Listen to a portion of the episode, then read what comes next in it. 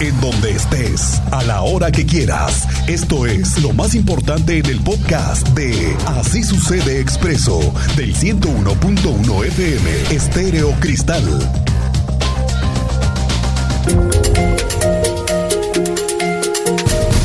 Arrancamos con el último fin de semana, uno muy, pero muy largo nuevamente. Este último fin de semana del año seguirá siendo frío, de acuerdo con el pronóstico y el monitoreo que la Comisión Estatal de Aguas nos da a este momento, la mínima hoy será de 7 grados, pero mañana va a ser de 5 grados, mañana va a ser mucho más frío, igual que el domingo, que vamos a amanecer con 4 grados centígrados, mientras que para arrancar el año tendremos un amanecer similar, sí, el primer día del 2024 recibiremos el 2024 también con un ambiente frío como el de las últimas horas.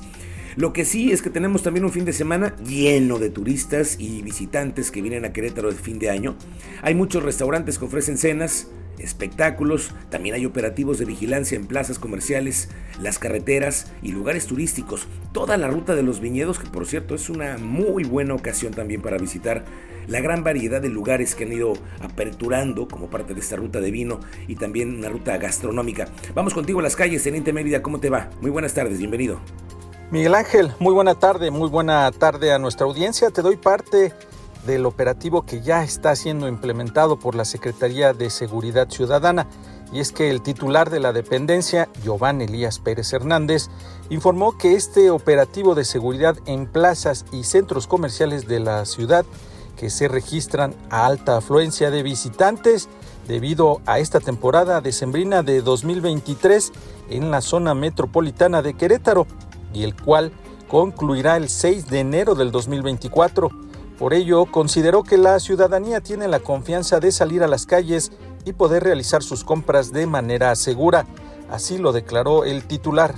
Nosotros traemos un recorrido desde horas muy tempranas y si te das cuenta, las plazas públicas, los centros comerciales, todos los lugares de esparcimiento que tienen que ver con, zonas de concurrencia están muy transitados, eh, tienen mucha demanda y eso es un indicador de que la gente pues, está tranquila, está segura. Eh. Cabe recordar que para la Secretaría de Seguridad Ciudadana la temporada vacacional está considerada desde el día 2 de noviembre fecha en la que se ha implementado este dispositivo por temporada decembrina y el cual requiere mucho despliegue operativo y de supervisión de varios cuerpos de seguridad y emergencia hasta el mismo 6 de enero.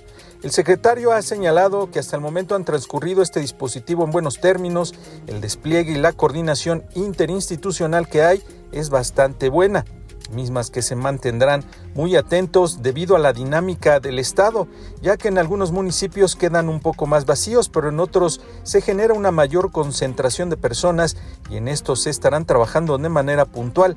El secretario enfatizó el cuidar el patrimonio de la gente, mismo que ha sido un encargo por parte del gobernador y en el que se implementarán dispositivos en zonas bancarias, plazas, centros comerciales y ha existido un diálogo con locatarios y comerciantes para trabajar de manera coordinada. Asimismo, se invitó a la ciudadanía a seguir las plataformas oficiales de la Secretaría, donde se estarán extendiendo recomendaciones en ese sentido, además de las escuelas, para atender todos los frentes y así las solicitudes que han hecho los directivos y padres de familia. Esta es la información, Miguel Ángel. Oiga, ya hemos estado platicando del tema de las fotomultas. Mire que yo estoy viendo que este asunto, el año que viene, se va a identificar como un dolor de cabeza para los automovilistas. A ver, le explico por qué. Si usted circula por el anillo vial, Fray Junípero Serra, o transita o ha transitado, y tiene usted la mínima sospecha de que excedió el límite de velocidad, pues ahí le va. Primero, tiene que asistir personalmente, acreditando la propiedad del vehículo, en la Secretaría de Seguridad Ciudadana. Aquí en pie de la cuesta. Bueno, pues ahí hay un módulo en el que con las placas, con su tarjeta de circulación, puede usted consultar si hay o no hay multa. Ahora, en caso de que sí, desde el momento que te dan la información en la policía, ¿sí? A partir de ese momento ya estás notificado. Ese es el momento de la notificación, ¿sí? Si uno va a la consulta, allí mismo te notifican y tienes 10 días para tener el descuento prometido que es del 50%. Pero solo así se puede saber quién sí y quién no ha sido multado. Me dicen que está por habilitarse un micrositio. Vaya, pues porque por red, por internet se pueda también consultar esta esta información. Ya decía yo que en estos tiempos la tecnología habría que utilizarla. Entonces, lo que sí es que las cifras de accidentes mortales en el anillo vial Fray Junípero Serra han disminuido notablemente y también las multas, aunque usted no lo crea. Según reporta el secretario de Seguridad Ciudadana, Giovanni Elias Pérez, dice que a raíz de la aplicación de las fotomultas en el anillo vial Fray Junípero Serra, han disminuido en este año hasta en un 25% las infracciones aplicadas a los automovilistas por manejar a exceso de velocidad. A principios del 2024 se va a realizar un balance nuevo de este programa para revisar estadísticas y sobre todo también nuevos lugares en donde puedan instalarse este tipo de radares de velocidad. Esta es la voz del jefe de la Policía Estatal inmediatamente inicios de año generando un balance completo ¿no? de lo que fue las tres etapas de, desarrollo de este proyecto. Obviamente como eh, pues hay indicadores, herramientas tecnológicas, la gente pues tiene un comportamiento adecuado mientras transita por este tramo de, de vialidad y se han reducido en un porcentaje del 17-25% de lo que veníamos aplicando de manera natural. Y otro tema del fin de año es el de las fiestas y operativos. De acuerdo con los reportes de las autoridades municipales, durante el 2023 en el operativo de alcoholimetría se detectaron 1.658 casos positivos, de los cuales 1.200 fueron remitidos al Torito y la Vaquita. Como quiera, estos operativos han sido disuasivos porque, fíjese nada más, han reducido en un 16% los casos remitidos al Torito y la Vaquita en comparación con el año pasado. El año pasado fueron 1.982 conductores positivos y en este año llevamos 1.658 más los que caigan este largo fin de semana. El secretario de gobierno de la ciudad, Martín Arango, confirma que este largo fin de semana cuidarán las calles con operativos similares. Decirles que en total, en todo el año se arrojó, se arrojaron 1.658 eh, positivos, de los cuales 1.282 por el grado de alcohol tuvieron que ser remitidos al torito. 448 personas tuvieron una pena inconmutable, es decir, ya estas 448 quienes presentaron el más alto grado de alcohol, 248 personas en este 2023 pagaron multa y entre hombres y mujeres hubo 1.129 hombres ingresados al torito y 194 mujeres en el transcurso de todo el año. Familiares de 13 personas recibieron un cheque por 100 mil pesos durante este año como parte del programa del seguro de vida y asistencia médica que impulsa el municipio de Querétaro.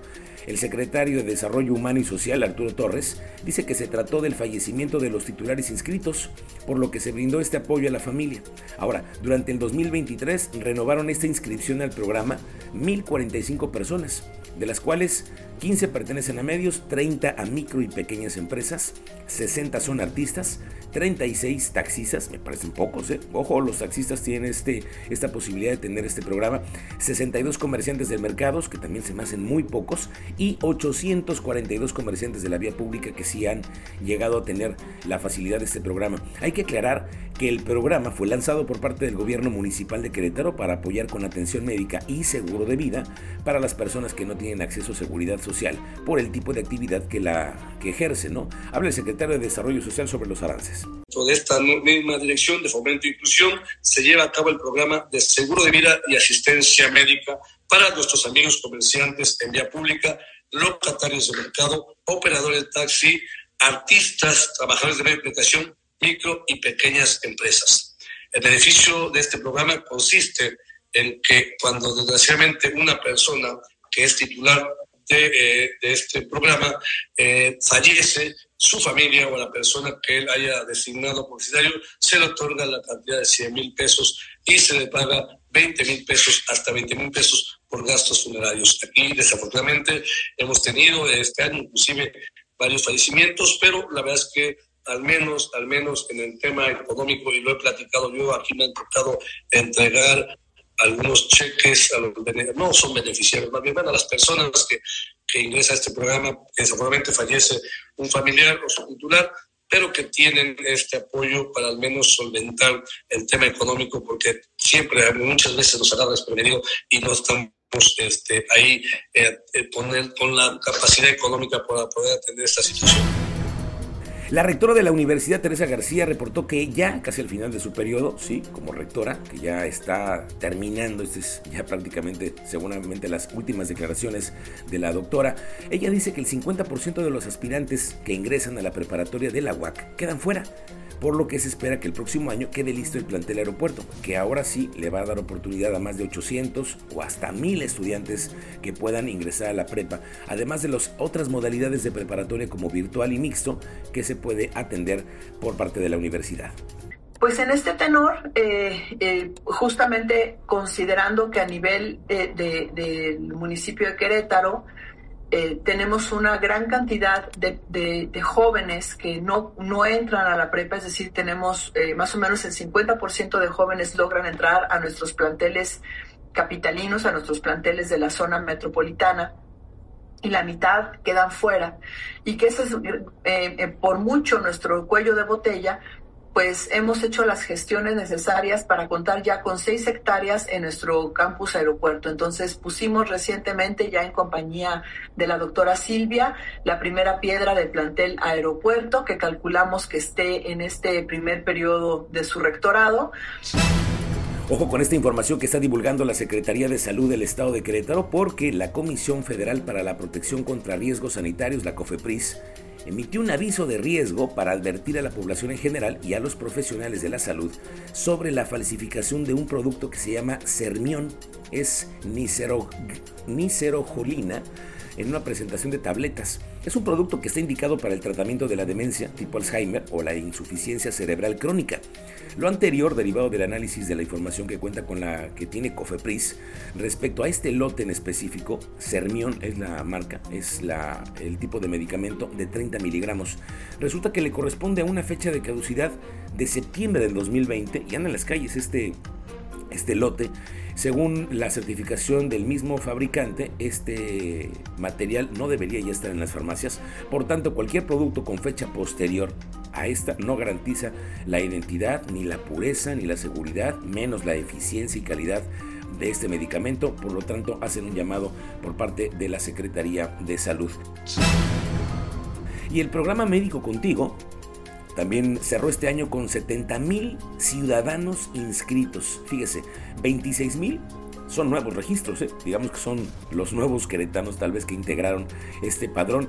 Eh, Gabriela Valencia, que es la directora del DIF municipal de Querétaro, reportó que de las nuevas, eh, de las nuevas inscripciones, 7.700 fueron adultos mayores, 3.200 son niñas y niños, que son incluso adolescentes menores de 18 años, y 15.400 ciudadanos de población en general dentro del, rango de los 18 a 59 años de edad.